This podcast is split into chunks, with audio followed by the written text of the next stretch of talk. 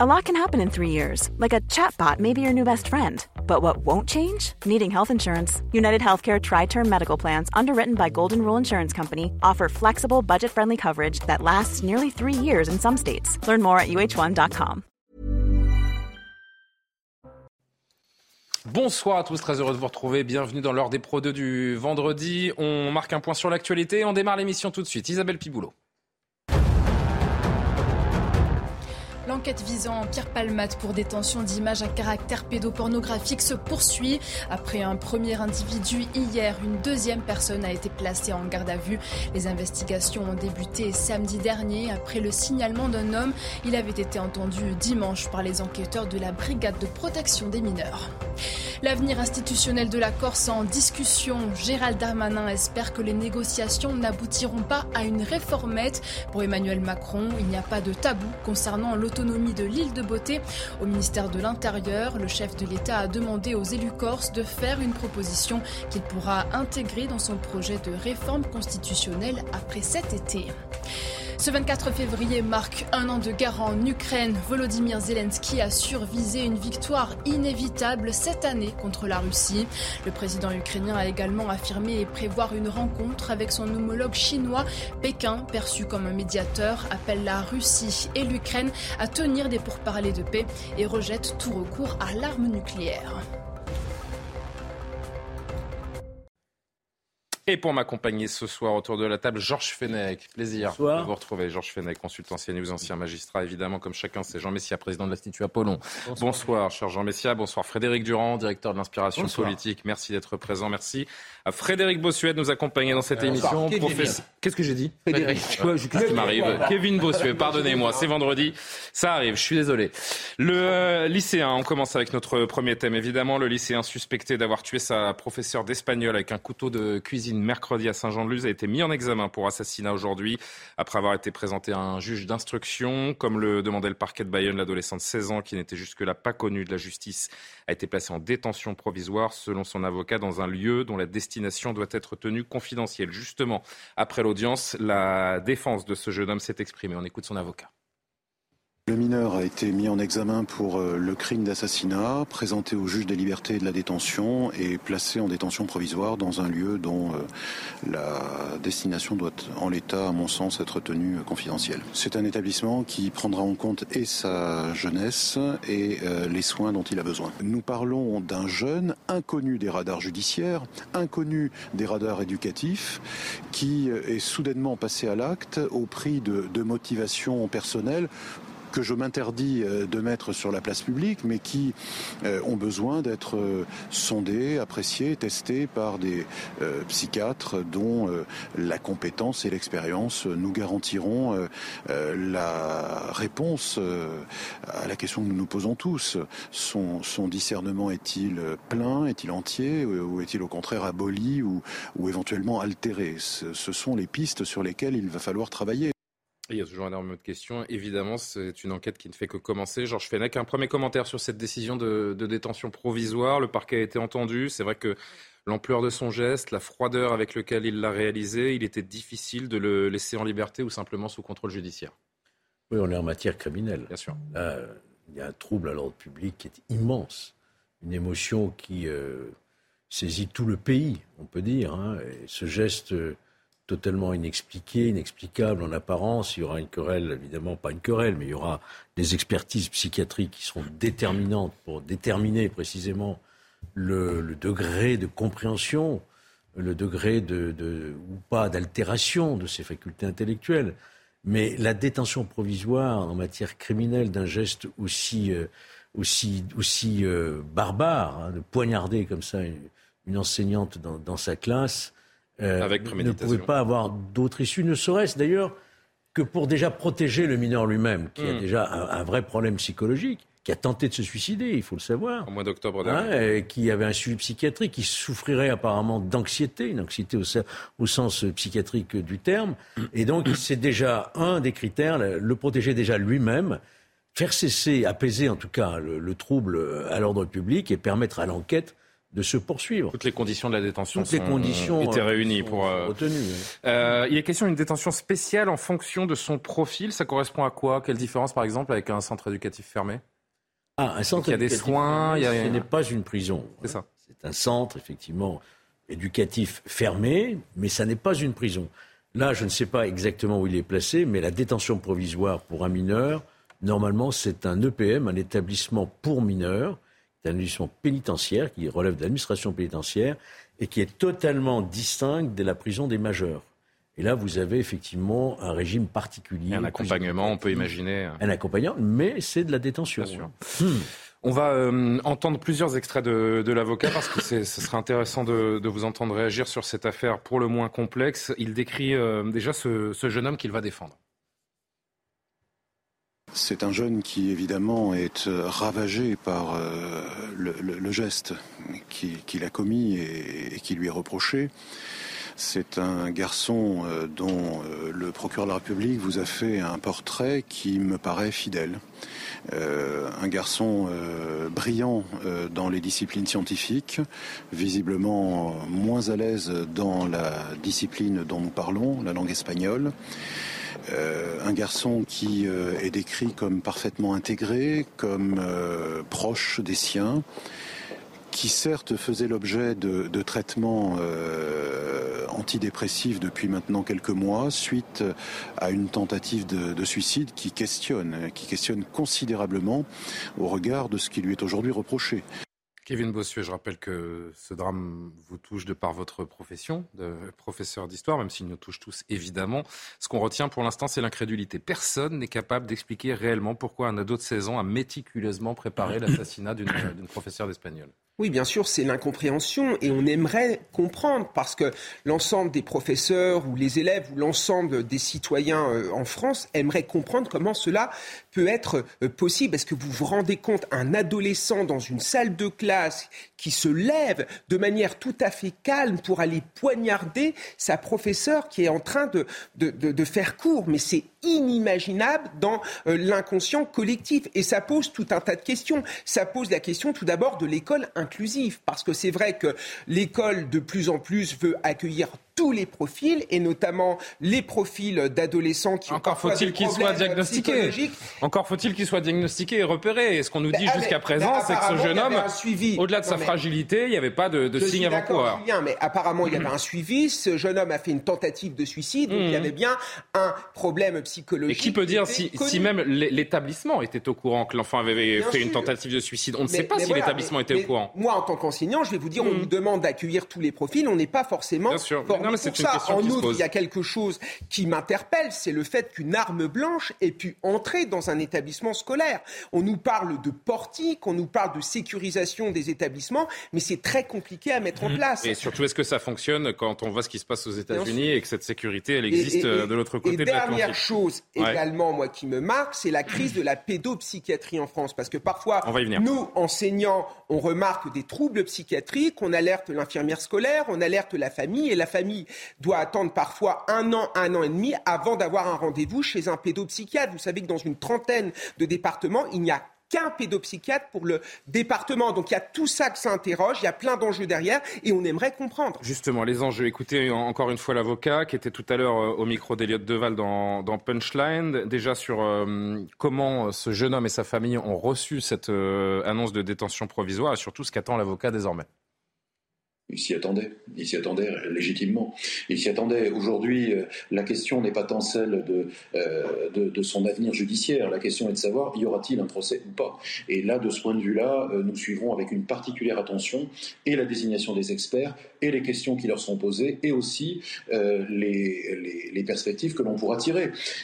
sans aller dans le fond des, des choses, j'ai noté que l'un des médicaments qui lui est prescrit, je rappelle qu'il n'a que 16 ans, euh, est décrit euh, dans le Vidal, qui est tout de même une littérature sérieuse en matière médicale, comme étant un médicament qu'il convient de proscrire à des sujets de moins de 18 ans au risque de développer euh, d'éventuels phénomènes hallucinatoires.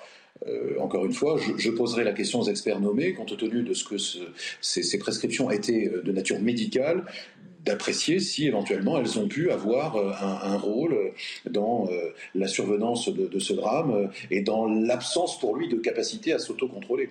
On comprend bien à travers ces premières prises de parole de l'avocat que la question du discernement de, ce jeune homme va être au cœur des débats et va tenir en haleine tous les enquêteurs jusqu'au jusqu'au procès et peut-être même au-delà. Oui, tout à fait. D'ailleurs, ce n'est pas la première fois. Euh, disons en exergue à mon propos, je souhaiterais dire que ce qui se passe à l'école en termes de crime choque toujours plus la France que lorsque ce crime se passe dans la rue, par exemple, euh, surtout quand ça touche un professeur. Pourquoi? Parce que l'école est un sanctuaire. voilà, en effet. C'est vraiment le, monde, le milieu qui est le plus éloigné possible de toute forme de violence et, évidemment la violence paroxystique euh, que peut-être que peut-être un meurtre. on administre la mort et on administre la mort à un professeur qui est censé justement transmettre le savoir. Donc il faut voir là un symbole, et c'est peut-être pour ça aussi, par exemple, euh, lorsque Samuel Paty, évidemment, il ne s'agit pas de mettre les deux affaires sur le même plan, mais c'est pareil, c'était un professeur et ça avait choqué toute la France, ce qui est bien normal. Donc euh, ça, c'est le premier point que je, que je voulais souligner. Le deuxième point, c'est que nous vivons effectivement dans une société très ensauvagée. On, on le commente, on le dit à longueur d'antenne et de plateau. Euh, il y a une sauvagerie euh, latente dans, dans, notre société. Et effectivement, bah, ça provoque des malaises chez les jeunes, des angoisses de mort, euh, euh, d'ailleurs savamment entretenues avec l'angoisse écologique, l'angoisse euh, du changement de genre, l'angoisse identitaire, l'angoisse sécuritaire. Bref. Les données nous parlent surtout de la crise sanitaire, hein, qui ont eu un impact sur la, sur la psychologie des jeunes qui est assez dévastateur. C'est effectivement une, une peur massive euh, euh, qui affectent les, plus jeunes et qui entraînent effectivement un certain nombre de, malaises psychologiques, voire psychiatriques. Donc ça, c'est une évidence.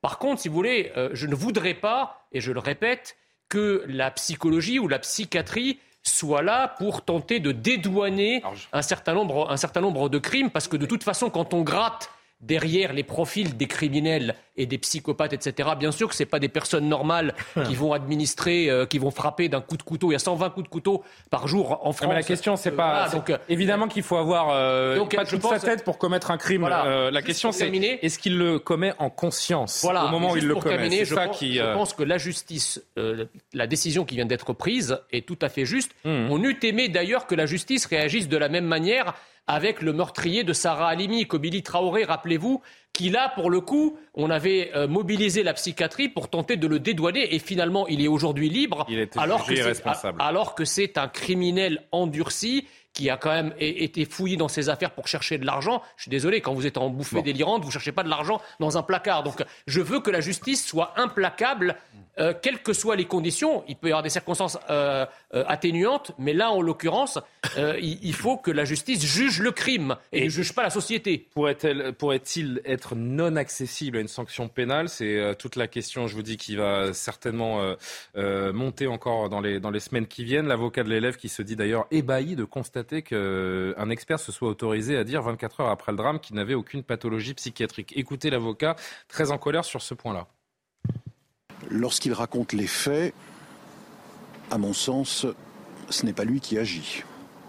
Lorsqu'on parle à la troisième personne de soi-même, je m'interroge sur une possible dissociation de, personnalité. En tout cas, c'est ce que j'ai lu dans le dossier. Je n'irai pas plus loin.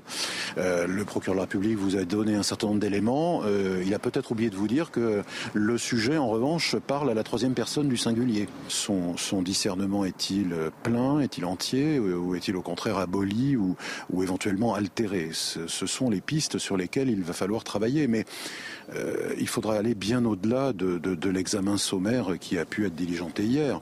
Moi, je suis effaré de lire euh, le, compte-rendu qui vous en a été fait. Je suis effaré parce que euh, nous savons tous qu'en garde à vue, euh, la question posée habituellement à un psychiatre, ça n'est pas une expertise, c'est un avis présenté comme une expertise, un un examen très sommaire qui fait totalement l'impasse sur euh, la tentative de suicide qui a été la sienne, qui fait totalement l'impasse sur les prescriptions médicales euh, dont il était l'objet, euh, ce n'est pas une expertise digne de ce nom, c'est un avis.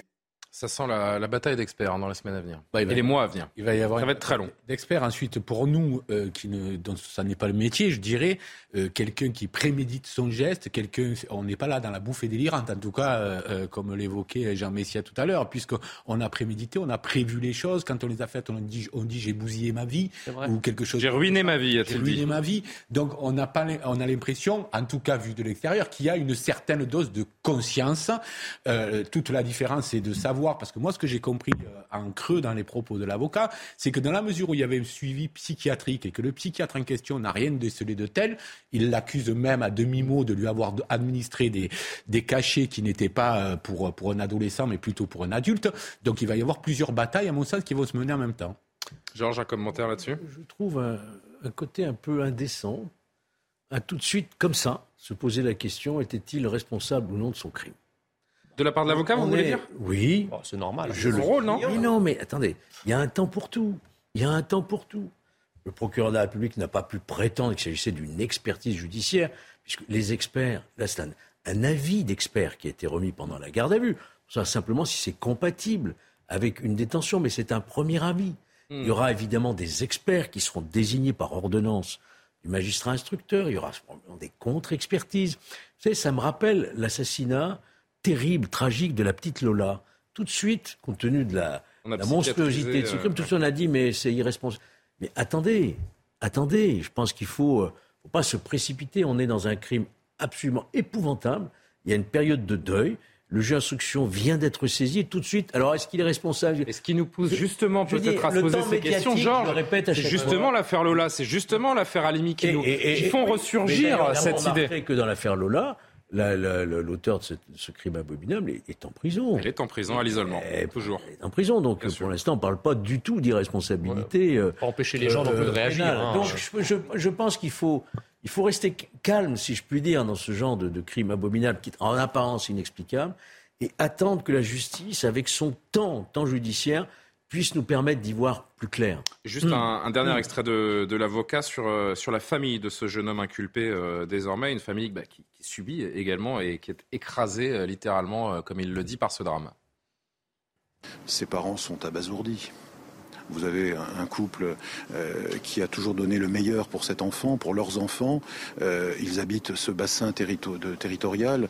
Euh, ils sont évidemment écrasés, écrasés. Et c'est la raison pour laquelle j'incline tout le monde à, la retenue et à la, responsabilité. Laissons la justice avancer, laissons et essayons de comprendre avant de tirer des, conclusions hâtives.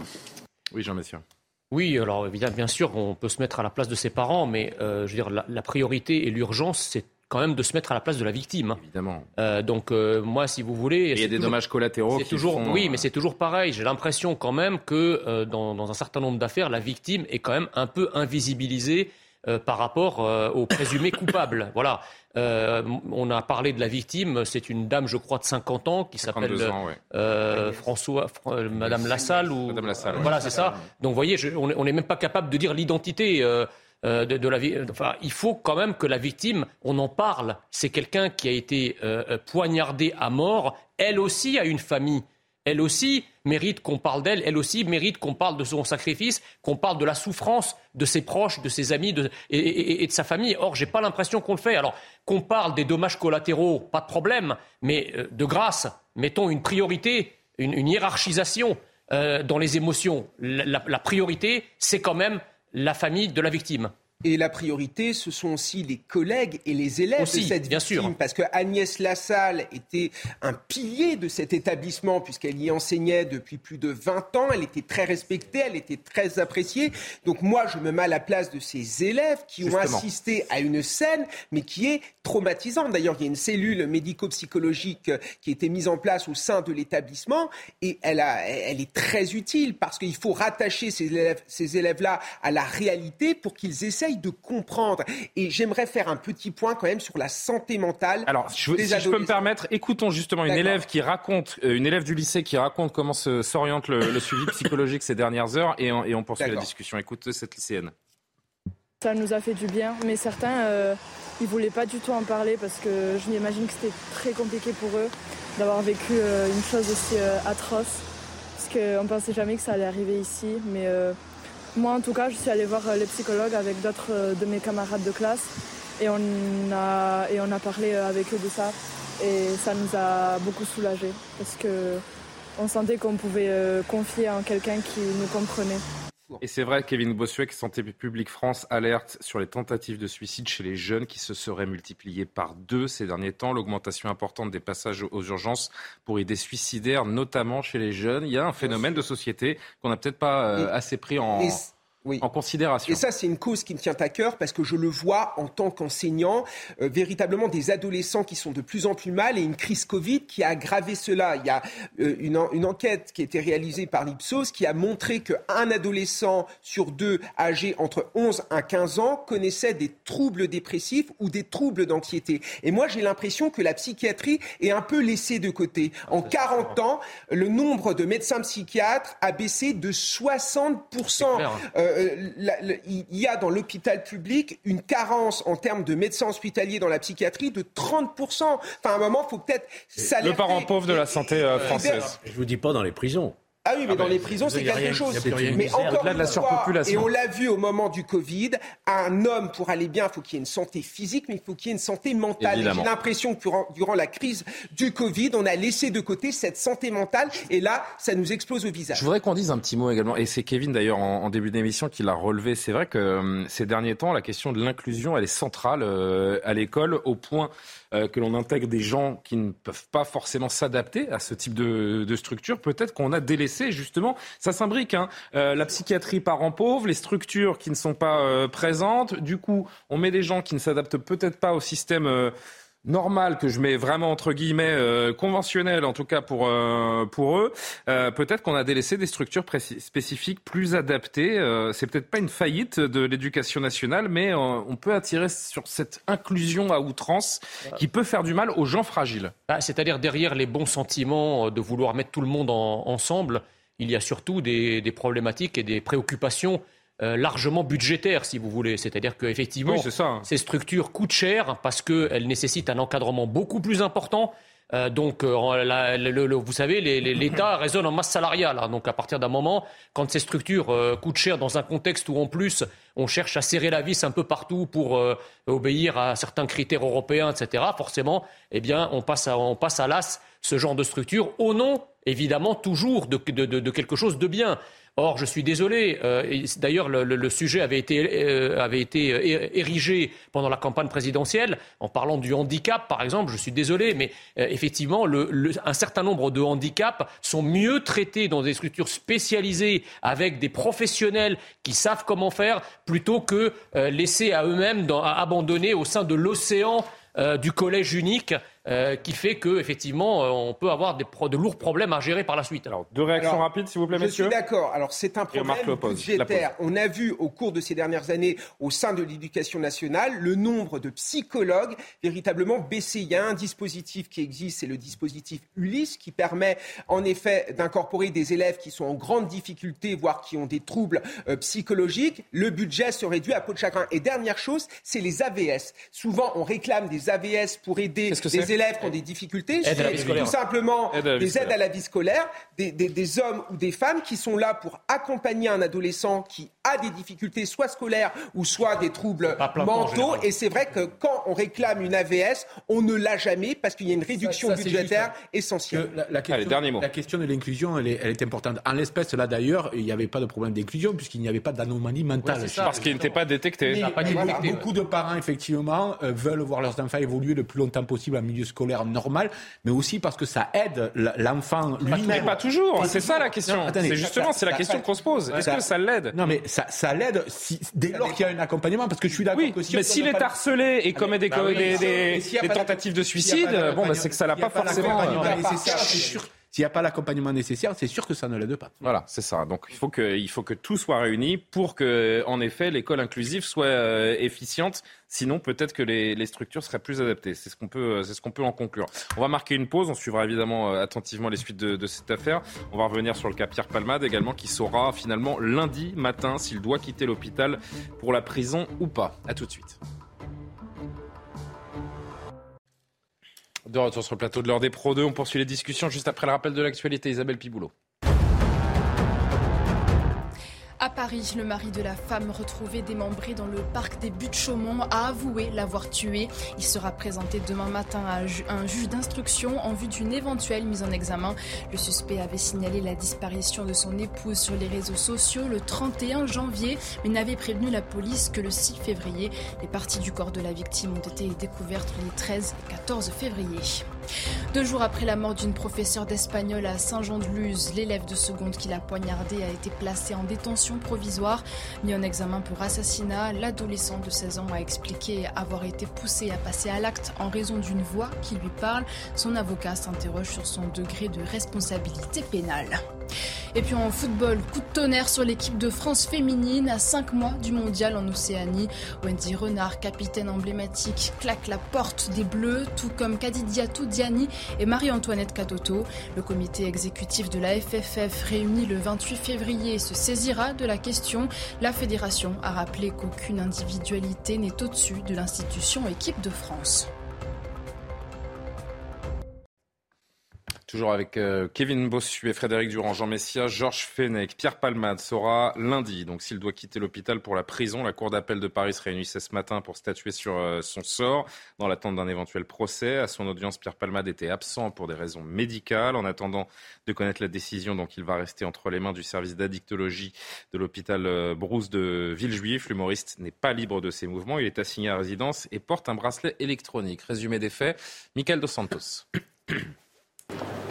C'est sans son client que l'avocate de Pierre Palmade est arrivée ce matin au palais de justice de Paris.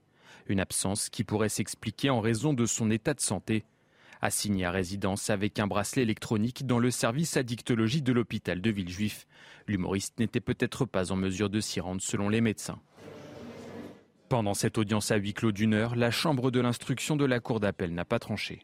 Désormais, elle aura deux options. Lundi à 11h30, elle pourra décider de maintenir Pierre Palmade sous surveillance médicale ou de le placer en détention provisoire jusqu'à son procès, comme le souhaite le parquet général.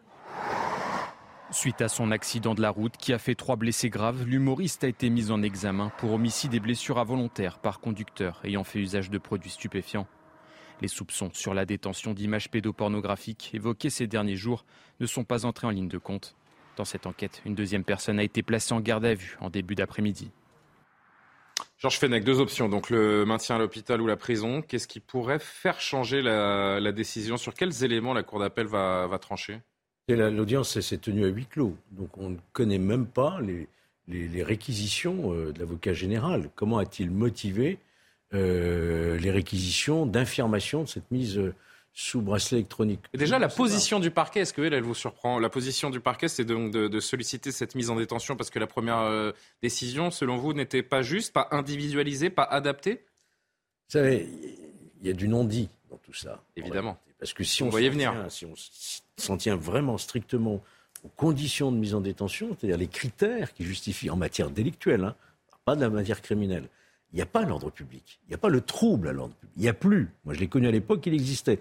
Il n'y a plus le trouble à l'ordre public. Donc, il reste quoi? Est-ce qu'il risque de récidiver? Est-ce qu'il risque de s'enfuir? Est-ce qu'il risque de compromettre les suites de l'enquête en se concertant frauduleusement avec les témoins ou ceux qui étaient dans la voiture? Non, manifestement. Donc, je ne sais pas comment le, parquet a motivé. Il faut vraiment. Là, aussi, en sous-texte, vous, vous parlez d'un traitement de défaveur. En sous-texte, il y a la question de la gravité de tout cela, le comportement de Pierre Palmade, le fait qu'il soit une célébrité accentue effectivement ce trouble à l'ordre public. Et donc, est-ce que, est-ce que ça ne va pas jouer dans leur fort intérieur aux magistrats de la Chambre? Moi, je ne le crois pas. Je pense que les magistrats de la Chambre de l'instruction vont s'en tenir à l'application stricte du Code de procédure pénale. Voilà, c'est mon Donc maintenir, euh, le maintenir à l'hôpital. Oui, mais maintenant, il faut bien se dire et répéter pour ceux qui ne l'auraient pas encore compris que la détention provisoire n'est pas une sanction ni même une pré-sanction. Mais c'est en train de le devenir, ou ça pourrait le devenir lundi s'il est en détention. Parce que c'est, Pierre Palmade, parce que la famille a aimé le souhait aussi, a émis le souhait de le voir derrière les barreaux. La, famille, Il y a cette émotion. de tout cœur, évidemment, ce, ce drame absolu. Mais la, justice, elle est rendue au nom de la société. La victime vient demander réparation de son préjudice, mais tout ce qui relève de la peine, de l'action publique, de la détention, ça relève exclusivement de l'autorité judiciaire qui représente le peuple français. Vous comprenez? Donc il ne faut pas ne faut pas mélanger deux choses. Oui, mais tout se mélange en ce moment. Aux États-Unis, regardez aux États-Unis, même en matière criminelle, mmh. euh, celui qui a commis un crime peut payer une caution. c'est vrai. Et alors que ça n'existe pas chez nous. Vous voyez, on est attaché à la détention provisoire en matière criminelle. En matière délictuelle, c'est plus compliqué. Et rappelez aussi que toute la loi, alors peut-être faut-il changer la loi, dit que la détention provisoire doit être l'exception, quand on ne peut pas faire autrement. Vous savez, il y a plus Parce que comparaître libre ou détenu, ça change tout devant une cour aussi. Ah oui, oui, bien Parce que euh, le, statut euh, du, prévenu euh, peut motiver aussi les jurés. Bien sûr. Et c'est là qu'on peut effectivement à nouveau critiquer le manque de moyens budgétaires de la justice qui n'a pas le temps nécessaire pour instruire dans des délais raisonnables. D'ailleurs, on est souvent condamné par la Cour européenne des droits de l'homme de façon à conduire le détenu présumé innocent, bien sûr, jusqu'à jusqu'au jour du procès et comparaître détenu jusqu'au jour du procès. Ça, c'est difficile. tout dernier mot, Georges, avant de faire le tour du plateau. Pierre Palmade, qui, on le sait aussi, hein, est visé euh, par ailleurs par une euh, enquête euh, pour détention d'images pédopornographiques. Les différentes enquêtes autour ne sont pas censées peser, mais là encore, à cas exceptionnel, jugement exceptionnel, est-ce que ça peut influencer la Cour d'appel? Ça ne le devrait pas. Ça ne le doit pas. Ce sont des faits totalement distincts qui n'ont rien à voir avec ceux dont, sont saisis, dont est saisie la Chambre d'instruction il y aura une autre affaire, une autre suite, peut-être une autre ouverture d'information et peut-être un autre débat contradictoire devant un autre juge de la détention. Tout cela pourra évoluer. Information qui peut paraître anecdotique, mais pas anodine. Euh, conséquence de l'affaire Palmade depuis le début de la semaine, vous savez peut-être que la statue de l'humoriste a été retirée du musée Grévin. Euh, en dix ans, seules deux autres personnalités ont été retirées du musée Grévin, Vladimir Poutine et Donald Trump. Écoutez, écoutez la responsable des relations extérieures du musée qui euh, donne son explication. C'est un, choix euh, douloureux, mais euh, ce choix, il a été fait euh, eu égard surtout à la famille, aux victimes, dans, un, dans un premier temps, surtout pour cela. ensuite, certes, on a reçu beaucoup de, de messages contre Pierre Palmade. Bon, et c'est vrai que c'est des décisions euh, difficiles et euh, je vous cache pas qu'en plus, euh, le musée Grévin, comme vous le savez, c'est plutôt un lieu de, divertissement. Je suis en général là pour parler que de bonheur. Et là, c'est un sujet qui est particulièrement douloureux. Ça faisait combien de temps qu'il avait sa statue? Mais pas si longtemps. Il est entré, comme vous voyez, avec, avec Muriel Robin il y a deux ans. Un mot sur cette décision bah, c'est symbolique, mais je, je logique. Pas, voilà. Euh, par contre, on pourrait s'interroger sur le cas de la statue de Donald Trump. Je ne vois pas pourquoi ils l'ont enlevé. Mais bon, ça c'est une autre affaire. oui, ça n'a rien à voir. Euh, c'est mais non, mais c'est ce qui a été dit dans votre reportage. C'est pour ça. Mais au-delà, si vous voulez, euh, sur l'affaire Palma, c'est une affaire tragique. Euh, qui vient, qui est un peu l'arbre qui cache la forêt de tous ces conducteurs qui prennent le volant Alors, oui, ou drogués. Vous avez raison, mais moi, je, pourquoi je vous mets cette statue du musée Grévin retirée? Pourquoi j'en fais euh, un début de discussion? Parce que je trouve qu'il y a une forme d'hypocrisie déjà du milieu du, du, showbiz autour de, autour de la drogue, et puis à travers cette affaire, et je pense que euh, le fait de retirer cette statue sous une forme de pression en est un, un exemple également. Il y a une forme de haine des puissants, d'une certaine forme d'élite qui est en train de se dégager. C'est excitant de voir un puissant tomber. Il y a une forme, hein. il y a une forme de délectation collective, je trouve, autour de, de, cette affaire. Et il faut qu'on se regarde dans un miroir aussi, hein, parce que nous y, nous y contribuons peut-être d'une certaine façon. Mais c'est ça que je veux mettre en avant, moi, à travers ce musée Grévin. Vous avez parfaitement raison, mais excusez-moi, les gens ne haïssent pas des, des personnes gratuitement. Il faut bien dire aussi que, c'est, que ces gens qui appartiennent aux élites, comme vous dites, donnent aussi tendent aussi les bâtons pour se faire battre. Excusez-moi. Quand on, aujourd'hui quand on prend le volant, quand on prend déprogrammé, vous avez vu. Une pièce de théâtre de Pierre Palmade qui a été coécrite par Pierre Palmade, qui est ah. déprogrammée. Ah ça j'ignorais, vous me l'apprenez. Ah, oui. oui. Allez-y, allez-y. Après, le fait d'enlever la statue, c'est peut-être tout simplement du pragmatisme, parce qu'il y a voilà. des gens qui l'auraient vandalisé, et c'est quelque chose qui ne serait pas acceptable dans un musée. Alors après, moi, je comprends ce que, ressentent beaucoup de Français. Beaucoup de Français pensent qu'il y a une justice pour les riches et une justice pour les pauvres. Beaucoup de Français pensent oui, mais qu'il y a moi, beaucoup moi, j'évoque ce côté peut-être un peu malsain, cette, bah, jouissance de voir le puissant mis comme ça dans le. Ah oui, mais Donc, il y a beaucoup de gens non plus. Non, non mais, est-ce qu'on doit s'en délecter il y a beaucoup, il y a beaucoup Alors, laissez terminer. merci. Non, mais il y a beaucoup de gens qui euh, pensent que les personnalités, les grandes personnalités du showbiz ont toujours vécu au-dessus des lois hmm. et qu'il y a une forme d'impunité en les concernant. Et il y a derrière ça sans doute une forme de haine des classes, de classe et, peut-être une satisfaction de voir tomber un puissant. Moi, j'aimerais bien. On le pense depuis Jean de la Fontaine. Hein, depuis Jean de la Fontaine. J'aimerais dire une chose quand même. Ce qu'a fait Pierre Palmade, c'est horrible, c'est inexcusable, mais cela reste quand même un être humain avec ses problématiques, avec euh, son, euh, son addiction euh, à la drogue. Et le fait qu'il soit placé hmm. dans un centre qui permette de le soigner, c'est quelque chose qui est normal. La question est est-ce que Pierre Palmade est traité comme les autres? La vérité est que oui, il est traité comme les autres. Il faut que ça continue comme ça. Il ne faudrait pas que son statut de célébrité soit un avantage comme un inconvénient. La justice doit être juste. Mais il y a qu'une question à se poser. Je vais vers Frédéric Durand, mais Georges, ce sera intéressant de vous entendre là-dessus aussi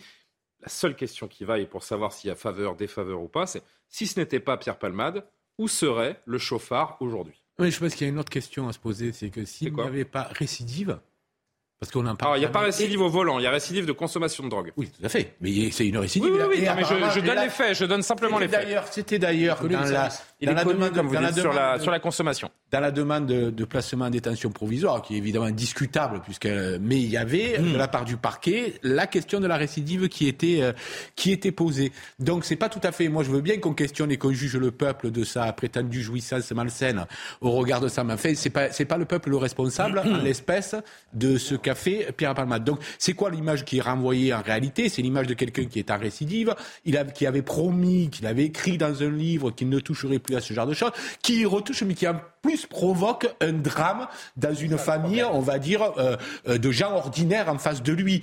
Donc forcément, ça choque. Et pour revenir au musée Grévin, moi je crois qu'il y a quelque chose de très prosaïque là-dedans, je suis d'accord avec vous. C'est-à-dire qu'on on a besoin de faire des entrées et que si on laisse quelqu'un autour d'une... Il y a un côté repoussoir. Ben, ça, ça, ça, ah, ça provoque quelque chose. Donc moi je crois que tout ça, après on peut toujours, on en parle tellement qu'après on va chercher aux alentours ce qui se passe. Mais le fond du problème, il est, il est malgré tout. Allez, encore un mot, Georges et, Jean Messia pour conclure. Pour connaître quand même qu'on a déployé des moyens assez exceptionnels. Parce que euh, mettre un, bracelet électronique dans une unité hospitalière, c'est pas quand même tous les jours qu'on voit cette mesure-là. Donc il a un traitement hein. sur mesure. C'est compliqué d'installer euh, le boîtier, de prévoir le périmètre dans lequel il peut se déplacer. Tout ça est fait sur mesure, c'est évident ça ne se traite pas comme ça dans la très très grande majorité des Quelle est la réponse que vous pouvez apporter à cette question? Si ce n'était pas Pierre Palmade, où serait le chauffard ce soir? Ben, Il serait, à mon avis, il serait en, sous brasse électronique chez lui, ah à domicile. À domicile. Donc là, ça sent, plutôt la défaveur en vous écoutant. Bah non, puisqu'il a besoin de se faire bah, soigner. Oui, bah oui, mais il a besoin. On lui apporte. on lui apporte. Alors tiens, on a, je, je, voulais pas le. écoutons Linda Kebab si euh, Lumna Daoudi peut me le caler en, en, régie sur les conditions de détention. Linda Kebab, qui est, euh, qu'on le sait, hein, du syndicat SGP euh, Police, qui était ce matin au micro de Laurence Ferrari. Écoutez-la. Là où il y a peut-être une faveur, c'est l'hospitalisation dans un établissement très réputé. Je vous rassure, ou pas, pas du tout, en fait. C'est que beaucoup de personnes qui sont prises la main dans le sac dans des faits similaires à ceux-ci euh, et qui sont sous l'emprise de subs, qui sont addicts, ont très peu de chances de pouvoir intégrer un établissement aussi réputé. Donc oui, je pense que là-dessus, en effet, il y a une forme de privilège. Privilège ou pas? Oui, enfin, je voulais, je voulais répondre à ce que j'ai entendu tout à l'heure. C'est-à-dire que dans un pays, si vous voulez, les élites sont quand même soumises, qu'elles soient d'ailleurs politiques, médiatiques, artistiques, elles sont soumises quand même à un devoir d'exemplarité. C'est-à-dire qu'on attend beaucoup on attend beaucoup des, gens qui ont effectivement des hautes places, qui ont une visibilité, qui, ont, qui sont des personnalités publiques. Donc effectivement, quand après Pierre Palmade, c'est pas c'est pas un PDG du CAC 40 non plus. Hein. Mais peut-être, mais c'est un, humoriste euh, apprécié. Euh, voilà, mais je veux dire, euh, après, si vous voulez, le problème c'est que quand un humoriste, enfin c'est pas parce qu'il est humoriste que ça l'autorise à consommer de la drogue. Au volant, etc. quand on dit les mots puissants élite, bon, Pierre Palmade n'est pas un grand puissant. Mais ça fait, il fait partie des élites artistiques, du showbiz. Donc effectivement, moi je je crois que les Français en ont aussi assez que ceux qui les représentent, quel que soit le domaine où ils les représentent, ne soient pas à la hauteur et qu'ils se comportent dans une, dans une forme de dépravation euh, qu'ils critiquent. Voilà. on peut pas, on peut pas. D'abord, je pense que les artistes, si on devait attendre des artistes d'être exemplaires, je, vous je vais vous donner une flopée d'artistes qui ne l'ont jamais ça, ça, ferait plus exemplaire, exemplaire pour eux. D'accord. Mais, mais à ce stade-là, que voulez, euh, enfin, comment vouliez-vous qu'on le traite autrement? Je comprends pas. Je pense que c'est l'avocat lui-même qui est allé voir euh, le le juge pour lui dire mais on va faire une injonction de soins. En tout cas, on va répondre à l'injonction de soins tout simplement. Moi, je crois qu'on a trouvé un compromis en l'espèce, c'est-à-dire pour ne pas le mettre en détention. Il a un bracelet, il va en injonction de soins. Moi, ça me paraît être une situation malgré tout normale. Rendez-vous lundi. Même si elle n'est pas habituelle, elle est normale. 11h30, la prison ou euh, l'hôpital. Et ça, jusqu'au procès? La décision, elle va être valable jusqu'à un éventuel procès? Ça peut durer un an, deux ans, trois ans? Non, les, décisions provisoires, elles peuvent évoluer tout au cours de l'instruction. Hein. Ça fonctionne donc une décision rendue lundi.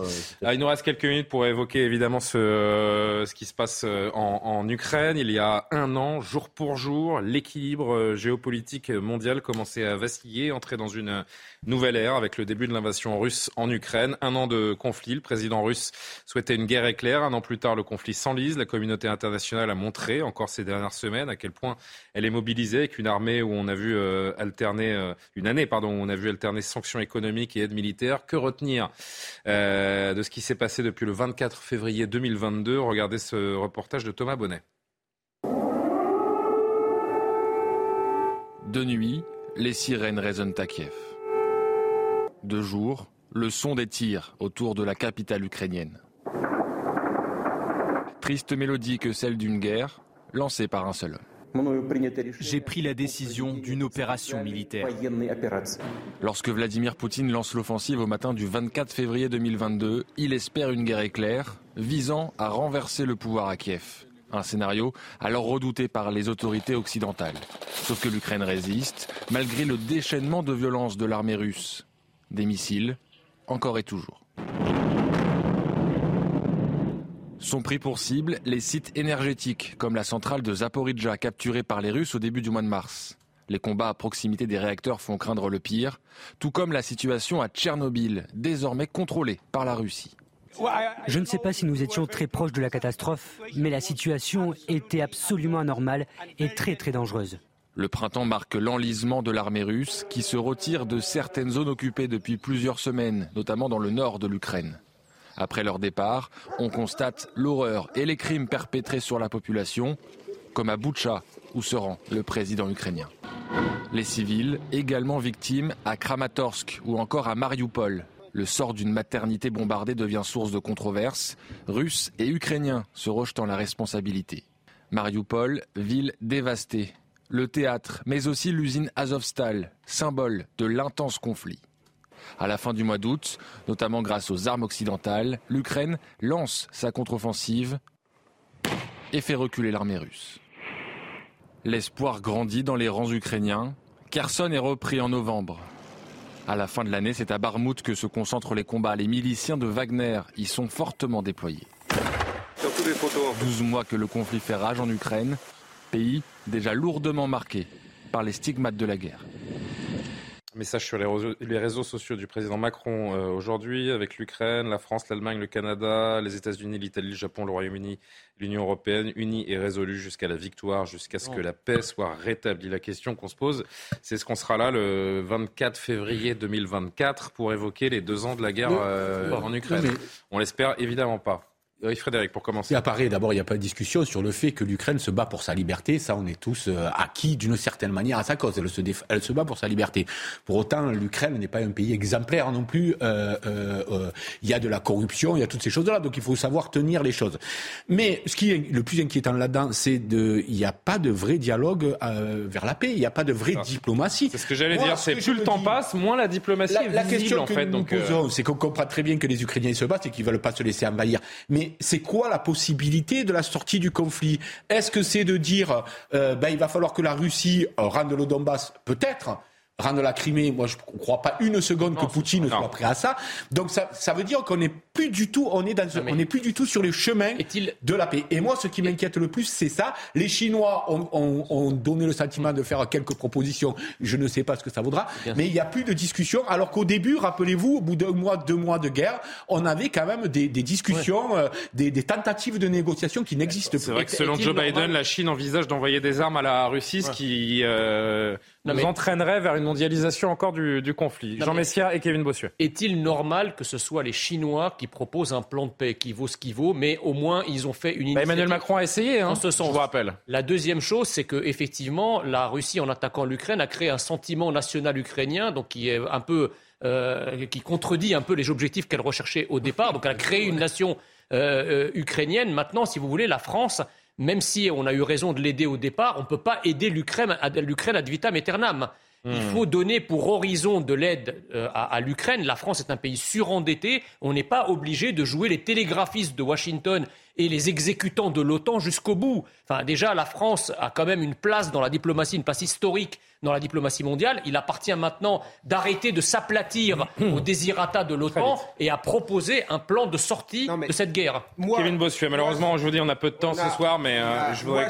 Allez-y. Ce qui me marque, c'est qu'on a changé d'air. C'est la fin de la domination de l'Occident sur le monde. On l'a vu au début du conflit lors de la résolution adoptée à l'ONU euh, contre euh, l'invasion de l'Ukraine par la Russie. La majorité des pays d'Afrique, d'Amérique du Sud ou encore d'Asie a voté contre et, contre les sanctions. Et d'ailleurs, il y a beaucoup de pays qui, sont des pays non alignés qui profitent de cette guerre. L'Inde qui achète du pétrole à Bakou, la Turquie qui voit arriver des capitaux russes et qui est bien content de les voir arriver, ou etc., euh, etc.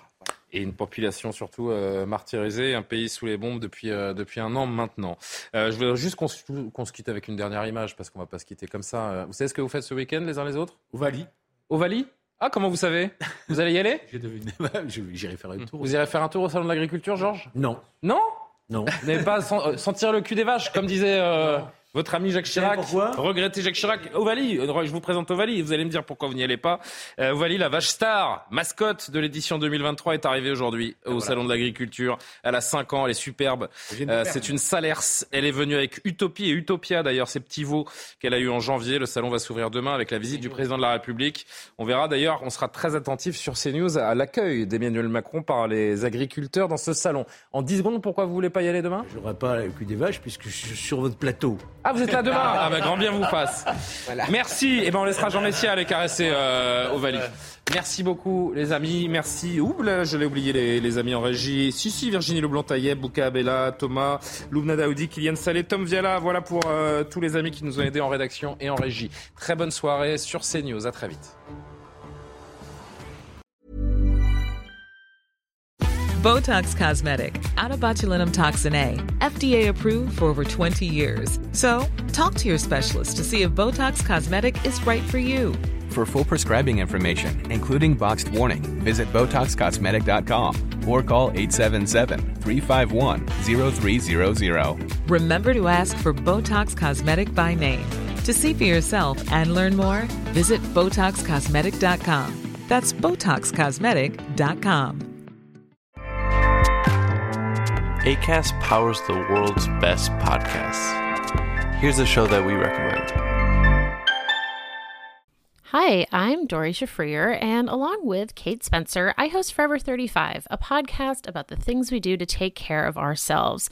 Join us every Wednesday with guests like author Phoebe Robinson, chef Samin Nosrat, actress Busy Phillips, and even former Secretary of State Madeleine Albright. On Mondays and Fridays, we have mini episodes where we answer listeners' questions on everyday problems like how useful a butt mask really is, how to deal with a petty friend, or how to relax after a long day. So join us Monday, Wednesday, and Friday on Forever 35, where we're not experts, but we are two friends who like to talk a lot about serums. ACAST helps creators launch, grow, and monetize their podcasts everywhere. ACAST.com.